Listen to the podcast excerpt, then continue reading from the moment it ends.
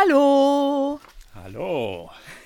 da sind wir wieder zu unserem sechsten Poesieradio. An meiner Seite Vera Rosenbusch. Und an meiner Seite Lutz Flörke. Ja, vielen Dank für eure Post. Hat uns sehr gefreut. Leute, von denen wir jahrelang nichts Das gehört hatten, haben sich bei uns gemeldet. Danke, danke, danke. Aber meine Frage, sollen wir nun du oder sie sagen, auf diese Frage hat nicht ein Mensch eine Reaktion gezeigt. Niemand. Also ich bin da auch äh, völlig indifferent. Bitte? Dann entscheide ich das eben. Und das habt ihr nun davon.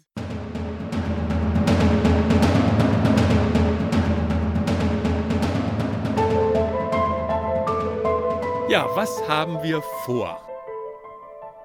Der rote Faden. Über den wollen wir heute ein bisschen erzählen. Wir beide, wir lieben ja eher so Texte, die abschweifen von der stringenten Handlung. Sie gehen dann Nebenwege, Abwege, Umwege. Wir folgen gern Seitenthemen, Exkursen, alle möglichen. Und wenn man sich so sehr nach allen Seiten verbreitet, taucht die Frage auf, was ist eigentlich mit dem roten Faden? Ja, die wird uns des Öfteren gestellt. Das ist wahr. Ohne geht's gar nicht, sagte neulich in der Schreibgruppe eine Schriftstellerin im bunt geblümten Sommerkleid. Und alle nickten. Ein roter Faden muss sein. Ja, das klingt für mich immer wie ein Ordnungsruf.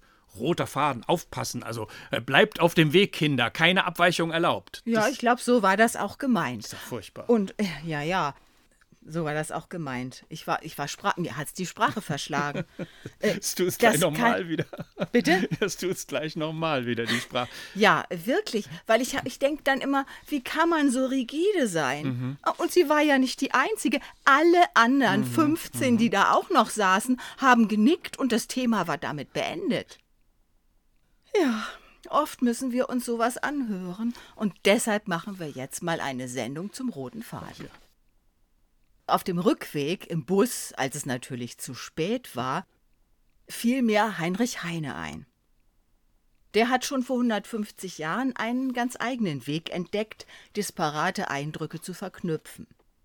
Dazu erfand er seine Reisebilder. Der rote Faden besteht allein im Reiseverlauf, an den sich dann in lockerer Folge bunt gemischte Beobachtungen knüpfen. In Deutschland ein Wintermärchen gilt ja als sein Hauptwerk. Da führt der Bogen vom Ausgangsort Aachen über mehrere Stationen zum Ziel Hamburg. Dazwischen ist dann alles möglich. Dem Reisenden begegnen ganz unterschiedliche Geschichten, Reflexionen, Träume, auch seine Gedanken gehen auf die Reise. Der Erzähler sitzt in einer Kutsche, schläft ein und plötzlich ist er am Kiffhäuser, mehrere hundert Kilometer weiter östlich. Nee, denke ich.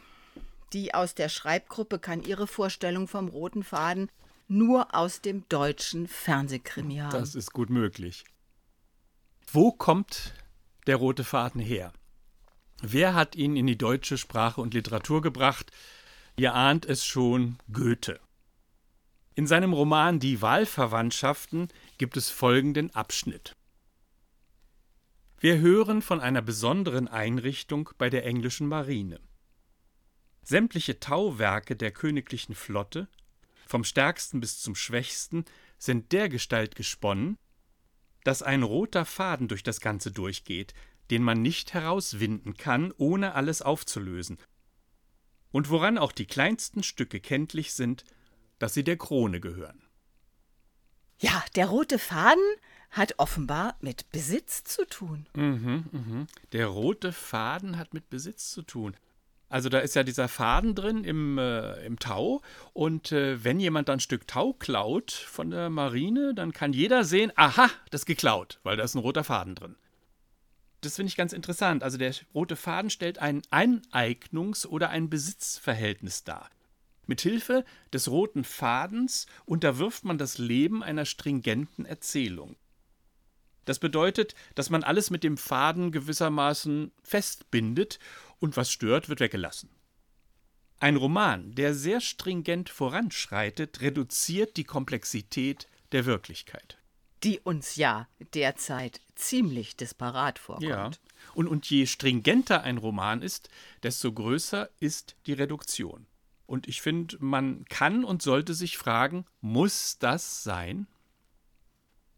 In unserer Reihe Dicke Bücher haben wir vor einiger Zeit den Mann ohne Eigenschaften von Robert Musil vorgestellt. Der Roman erschien ab 1930, also auch schon eine Weile her. Da gibt es einen Abschnitt zu diesem Thema. Wie der Autor Musil selbst, so hat auch seine Hauptfigur Ulrich Vorbehalte gegen die überkommenen Gesetze des epischen Erzählens. Wir finden diese Gedanken so anregend, dass wir euch jetzt einen Ausschnitt vorlesen möchten. Bitte schön. Dankeschön. Ulrich fiel ein, dass das Gesetz dieses Lebens, nachdem man sich überlastet und von Einfalt träumend sehnt, kein anderes sei als das der erzählerischen Ordnung. Jener einfachen Ordnung, die darin besteht, dass man sagen kann, als das geschehen war, hat sich jenes ereignet.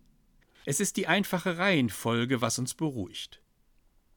Die Aufreihung alles dessen, was in Raum und Zeit geschehen ist, auf einen Faden, eben jenen berühmten Faden der Erzählung, aus dem nun also auch der Lebensfaden besteht.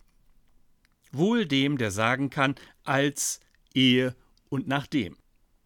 Es mag ihm Schlechtes widerfahren sein oder er mag sich in Schmerzen gewunden haben. Sobald er imstande ist, die Ereignisse in der Reihenfolge ihres zeitlichen Ablaufs wiederzugeben, wird ihm so wohl, als schiene ihm die Sonne auf den Magen. Das ist es, was sich der Roman künstlich zunutze gemacht hat. Der Wanderer mag bei strömendem Regen die Landstraße reiten oder bei 20 Grad Kälte mit den Füßen im Schnee knirschen, dem Leser wird behaglich zumute. Die meisten Menschen sind im Grundverhältnis zu sich selbst Erzähler.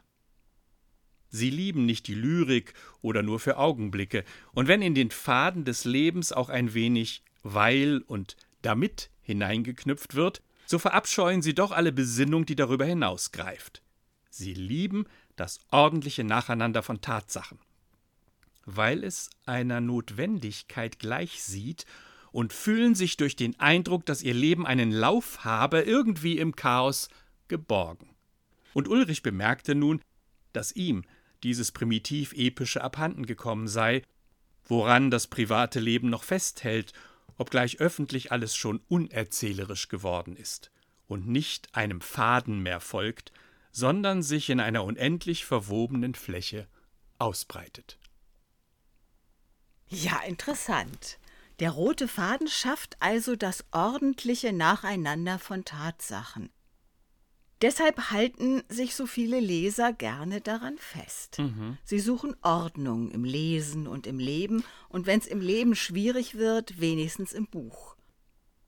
Da fühlen sie sich im Chaos geborgen. Ja, also interessanterweise parallelisiert Musil den Erzählfaden und den Lebensfaden. Wunderbar. Wir wissen ja, das Leben besteht aus disparaten Eindrücken, mhm. sowohl draußen in der Welt als auch im eigenen Kopf. Unsere Gedanken driften ständig in alle Richtungen. Wenn wir versuchen nachzudenken, etwas zu verstehen, dann ordnen wir unsere Gedanken. Ja, im Grunde besteht Denken in einem Prozess des Ordnens. Also der Denkfehler Fehler besteht ja darin, dass sie glauben, die Welt sei im Prinzip schon vorher geordnet, bevor sie etwas dazu tun, bevor sie nachdenken, so als ob die Ordnung schon da wäre, man müsse eben nur genau hingucken. Ja, ja. Tatsächlich aber stellen wir die mhm. Ordnung mhm. immer wieder her durch unser Denken. Ja, ich, ich glaube, Leute, die, die Angst vor Unordnung haben, die, die lesen am liebsten ganz ordentliche Bücher. Krimis zum Beispiel. ja. ja, Leute, die Spaß am Denken haben dagegen, die haben Lust am Lesen von nicht ganz so ordentlichen Büchern. Den großen Erfolg der Unterhaltungsliteratur kann man auch damit erklären, dass sie eben an diesem Faden mhm. hängt und die Illusion von Ordnung aufrechterhält. Ja, ich finde das sehr schön geschrieben bei Musil. Ulrich ist das primitiv-epische abhanden gekommen. Stattdessen sieht er eine unendlich verwobene Fläche. Er sieht den Text und das Leben als Textil, als Gewebe. Aha, Textil. Mhm. Heute ist ja viel vom Netz die ah, Rede. Nee. Nee, Netz, also Textil finde ich viel klüger als Netz. Das Netz ist ja noch schlimmer als der rote Faden. Also wenn ich an Vernetzung denke oder dieses Wort höre, dann frage ich mich immer, wer wird damit eigentlich gefangen mit diesem Netz? Die Idee, dass die Metapher des roten Fadens fragwürdig geworden ist, scheint mir übrigens sehr modern mhm. an Musils absolut, Roman. Absolut ich möchte mal so sagen, wer das Leben ebenso wie einen literarischen Text als Gewebe betrachtet, der ist weniger abhängig von einem einzigen Faden, der hat mehr Freiraum. Also der hat natürlich auch mehr Chancen, sich zu verirren und verwirren, das ist auch klar, aber mehr Freiraum. Am Ideal eines einzigen roten Fadens festzuhalten, scheint mir gefährlich. Wie leicht führt es zur Bekämpfung alles Abweichenden, Fremden, das sich nicht mit dem roten Faden fesseln lässt wie es im Mann ohne Eigenschaften heißt, irgendwie geht Ordnung in das Bedürfnis nach Totschlag über. Oh lala, was für ein Satz. Das Festhalten an einer Ordnung führt dazu, jede Abweichung mit Totschlag zu bedrohen. Die Ordnungsmenschen sind zurzeit im Aufwind. Autoritäres Denken hat Konjunktur. Nicht nur in den USA. Leider spukt es auch bei uns in vielen Köpfen. Etwa bei denen, die sich gern an Regeln klammern. Sie glauben, wenn sie diese richtig verinnerlichten, wenn sie sich nur genügend unterwürfen, dann könnten sie einen großen Erfolg auf der Bestsellerliste landen. Musils Erzähler hingegen meint, es beginnt mit der Verabsolutierung des roten Fadens und endet mit Zensur und Folter. Hm. Wenn ich daran denke, wird mir ganz schlecht. Bevor ich mich jetzt aber aufrege. Wie ist es mit unserem Schreiben? Ist ja auch eine interessante Frage. Wie ist es bei uns? Tja, also in dem Roman, an dem ich gerade arbeite, gibt es mehrere Signalroute-Fäden, die miteinander verknüpft sind. Und dann gibt es noch einen blassroten, der gelegentlich durchschimmert. Eine alte Tante findet da heraus, wie die Finanzindustrie funktioniert. Und wie ist es mit deinem Ilona-Projekt? Naja, es gibt ja diese Reise mit ihren Etappen. Und dazu kommen dann aber Rückblenden, Einschübe, Abschweifungen. An einer Stelle ist die Rede vom Wahrnehmungsgestrüpp. Tolles Wort. Ja. Durch dieses Wahrnehmungsgestrüpp, da müssen dann die beiden Hauptfiguren ihren Weg suchen. Musils Protagonist Ulrich meint, dass der rote Faden eine Idee ist, die mit der Furcht vor dem Durcheinander zusammenhängt. Dem als chaotisch empfundenen Leben entspringt die Vorstellung einer allgemeinen Ordnung, der sich alle unterwerfen sollen. Naja, 1930. 1930 mhm. ist dieses Buch erschienen. Mhm. Ihr wisst, was das für eine Zeit war. Mhm. Eine von sehr großer Unsicherheit und wie es dann weitergegangen ist. Ich denke, Dichtung sollte die gewöhnliche Wahrnehmung entautomatisieren. Also eben gerade nicht eine allgemeine Ordnung formulieren, als ob das Leben automatisch einem roten Faden folge. Der russische Dichter Ossip Mandelstam schreibt dazu Jedes Wort ist ein Strahlenbündel. Der Sinn bricht in verschiedene Richtungen aus ihm hervor und eilt nicht auf den einen offiziellen Punkt zu. Poesie unterscheidet sich gerade dadurch von einer automatischen Rede, dass sie uns weckt und aufrüttelt in der Mitte des Wortes. Dann erweist dieses sich als weitaus länger, als wir gedacht haben, und wir erinnern uns, dass Sprechen bedeutet, immer unterwegs zu sein. Hier, Ossip Mandelstam. Toller Text. Sehr schöner Text. Und er passt so gut zu einer Reisefirma, den Hamburger Literaturreisen zum Beispiel. Man reist ja nicht, um anzukommen, genau. sondern um etwas zu entdecken, um seinen Horizont zu erweitern. Genau. Und mhm. deswegen liest man auch eigentlich. Hoffe ich. Hm. Hm. Manchmal. Manchmal. Die meisten. Nee, die wenigsten. Egal. Der folgende Text aus dem Jahre 1920 von Kurt Schwitters lädt uns genau dazu ein, also sprachlich unterwegs zu sein Und äh, ja, wir, wir wünschen euch jetzt viel Vergnügen mit diesem literarischen Kurztrip, bei dem es selbstverständlich um den roten Faden geht.